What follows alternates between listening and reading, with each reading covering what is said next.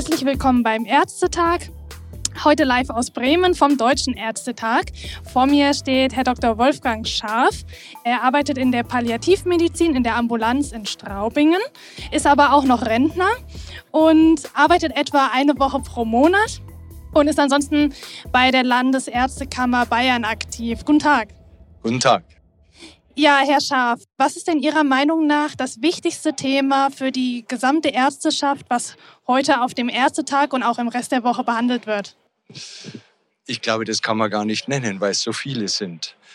Es gibt viele Themen und kein herausragendes.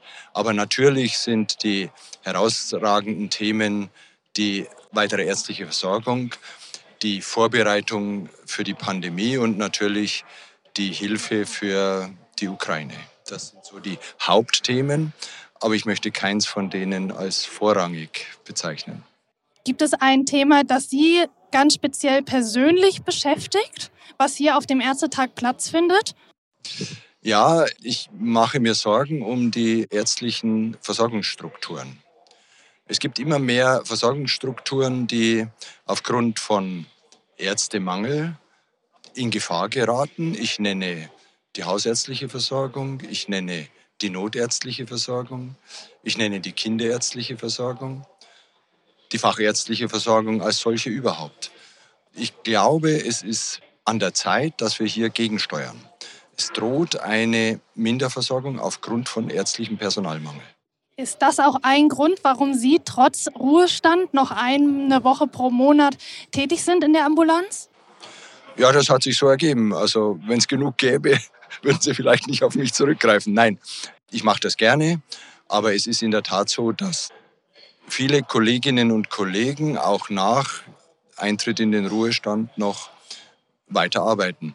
Viele machen es auch gern. Und welche Beschlüsse erhoffen Sie sich auf dem Ärztetag zu diesem Thema explizit? Ja, ich glaube, ein, ein ganz wichtiger Punkt ist die Verbreiterung der Ausbildungsbasis. Das heißt, Schaffung von Studienplätzen. Das ist ein ganz wichtiger Punkt. Ich komme ja aus Bayern und Bayern hat sich da schon auf den Weg gemacht, die Studienplätze zu erweitern. Es gibt jetzt beispielsweise für den Bereich, aus dem ich komme, Niederbayern, einen extra neuen Campus. Und ich hoffe, dass die anderen Bundesländer mitziehen. Das ist ja Ländersache die Medizinerausbildung, die Ärztinnen- und Ärzteausbildung. Und ich nehme an, dass das ein großes Thema sein wird und ich hoffe, dass wir dazu die Beschlüsse haben. Ein weiterer Beschluss, der mir sehr am Herzen liegt, das Thema hatte ich noch gar nicht genannt, ist die Triage. Das ethische Problem der Triage.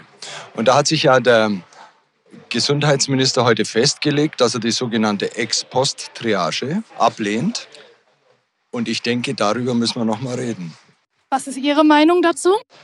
Es gibt kein Triagesystem, das die moralische Zwickmühle auflöst. Jedes System hat Härten. Aber aus der Erfahrung muss ich sagen, die Ex-Post-Drainage wird ein Thema werden und wir können sie nicht kategorisch ausschließen. Sie wissen, was Ex-Post-Drainage meint. Ex-Post-Drainage meint, wenn ein Patient bereits behandelt wird auf der Intensivstation, ich muss sagen, ich komme aus der Intensivmedizin, dann wird er kann er bei der Ex-Post-Drainage quasi triagiert werden gegen einen anderen Patienten, der noch nicht intensivmedizinisch behandelt wird und bessere Chancen hat. Also ein hochethisches Thema. Ist das so ein ethisches Thema? Ist das der richtige Raum hier auf dem Ärztetag? Ja, ich hoffe doch. also auf jeden Fall sehr viel wichtiger als Vergütungsfragen. Alles klar. Ja, dann vielen Dank, Herr Dr. Scharf, für Ihr Stimmungsbild und ich wünsche Ihnen eine schöne und spannende Woche. Vielen Dank für das Interview. Danke, tschüss.